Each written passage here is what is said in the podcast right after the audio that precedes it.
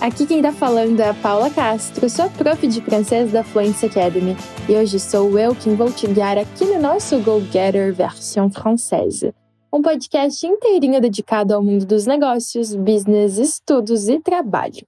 O termo Go Getter é uma expressão que vem do inglês e a gente usa para descrever aquela pessoa determinada, com sangue nos olhos, que vai atrás dos seus sonhos.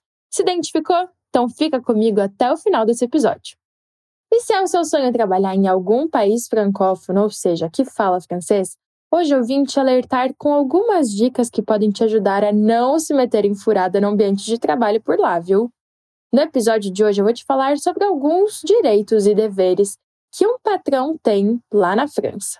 E já vou te adiantar que alguns deles são bem bizarros e diferentes do que o que a gente tem por aqui. Pois é, se você acha que dar uma olhadinha nas redes sociais, responder mensagens pessoais e fazer uma comprinha online pelo computador da empresa e que comer bem ali em cima do teclado enquanto você trabalha, ou até mesmo usar a cor que quiser na sua roupa sem ter problema nenhum, eu te digo que você está muito enganado.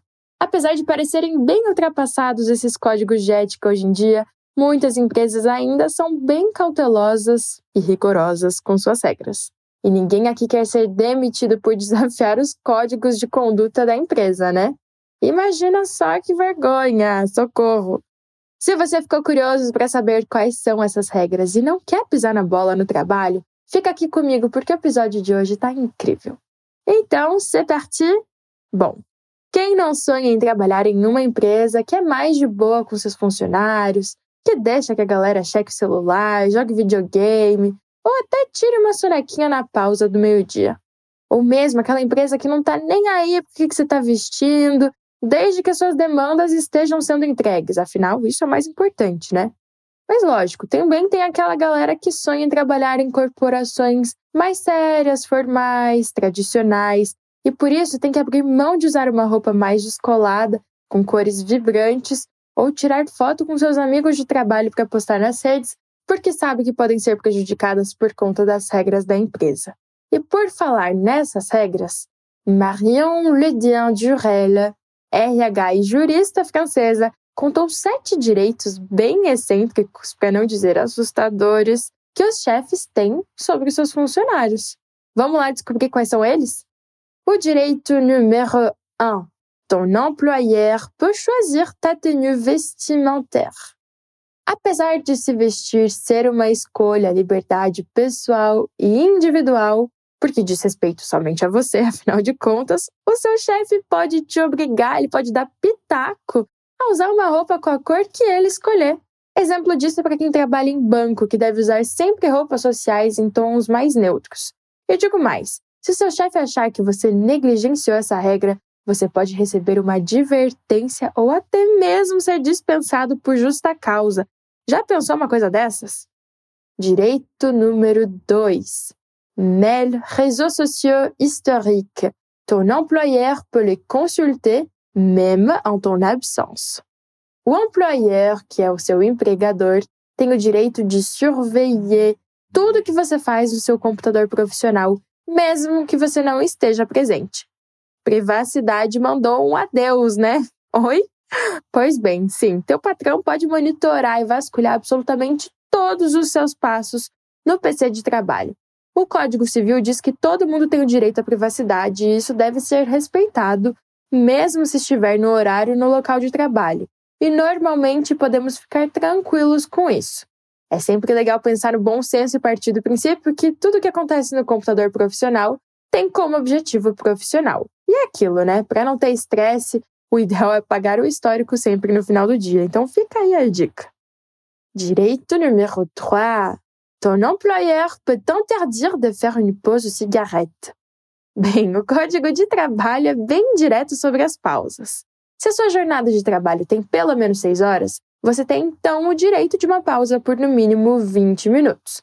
Porém, entretanto, todavia, as pausas para o cigarrinho, que cá entre nós o francês adora, durante o expediente não estão inclusas, viu? Alors, se você almoçou e não teve tempo para fumar o seu cigarro, bom, désolé, não tem mais jeito, acabou. Direito 4. Il est interdit de déjeuner à son bureau. Bom, para começo de conversa, o teclado do nosso computador é pelo menos 400 vezes mais imundo do que os vasos sanitários. Eca. E essa nojeira já é mais do que suficiente para a gente não fazer nenhuma refeição na mesa de trabalho, não é mesmo? Só que o Código de Trabalho também diz que a gente não deve comer nos locais que são afetados por trabalho, porque isso não é saudável nem para nossa cognição, muito menos para nossa nutrição, não é mesmo? E ah, acaba sendo uma ótima forma de dar uma desconectada. Então, nada de comer ali perto do seu computador, da sua área de trabalho, vai para um lugarzinho separado. Direito número 5. L'alcool est interdit au bureau, sauf le vin, la bière e le cidre. Essa eu achei interessante. Esse direito vem de uma herança franco-francesa que manteve estas poucas bebidas alcoólicas permitidas no local de trabalho. Mas por quê? Bom, porque de fato o álcool era realmente permitido nas administrações e escolas. Meio estranho, né?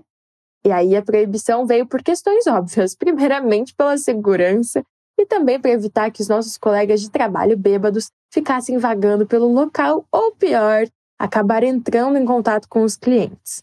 Ou seja, nada de um drinkzinho elaborado no expediente, só tá permitido mesmo uma tacinha de vinho, um copinho de cerveja no happy hour para ficar mais esperto, viu? Direito número 6. Travailler pendant tes congés peut te créer des ennuis. O código de trabalho é muito claro. Não se trabalha nas férias. Ainda bem, né? Todo mundo tem o direito de descanso. Isso quer dizer que você tem o direito e também o dever de não responder às demandas da empresa no seu período de férias. Portanto, silencie o grupo de trabalho e aproveita suas férias, menina, vai descansar. Direito número 7 ton employeur peut refuser ta démission. Pera, quê? Tecnicamente, a demissão não é um modo de ruptura autorizado pela CDD, le contrat à durée déterminée, que são os contratos de duração determinada. Esse tipo de rompimento vale apenas para o CDI, contrat à durée indéterminée, aqueles contratos de duração indeterminada. Porém, você pode romper o contrato de maneira antecipada do seu CDD se você tiver um CDI em outra empresa. Já pensou querer terminar um relacionamento e a outra pessoa simplesmente assim, não aceitar? Não pode? Uh -uh. É isso mesmo. E aí, ficou empolgado para trabalhar na França, mas está precisando praticar mais essa língua? Deixa a gente te ajudar então. Aqui na Fluência tem episódios dos podcasts toda semana para você praticar pronúncia, aprender palavras novas, treinar o ouvido e muito mais. E ó, não é só em francês, hein? No nosso portal fluencetv.com você encontra esses e vários outros conteúdos de oito idiomas diferentes. E se você quer pegar ainda mais firme e dar um gás nos seus estudos, você pode fazer um intensivão com a gente. Então já aproveita para se inscrever na nossa lista de espera. Assim você vai ser o primeiro a saber assim que a gente abrir nossas novas turmas. É bem rapidinho, só acessar o nosso portal e se inscrever. Bisous e à la prochaine!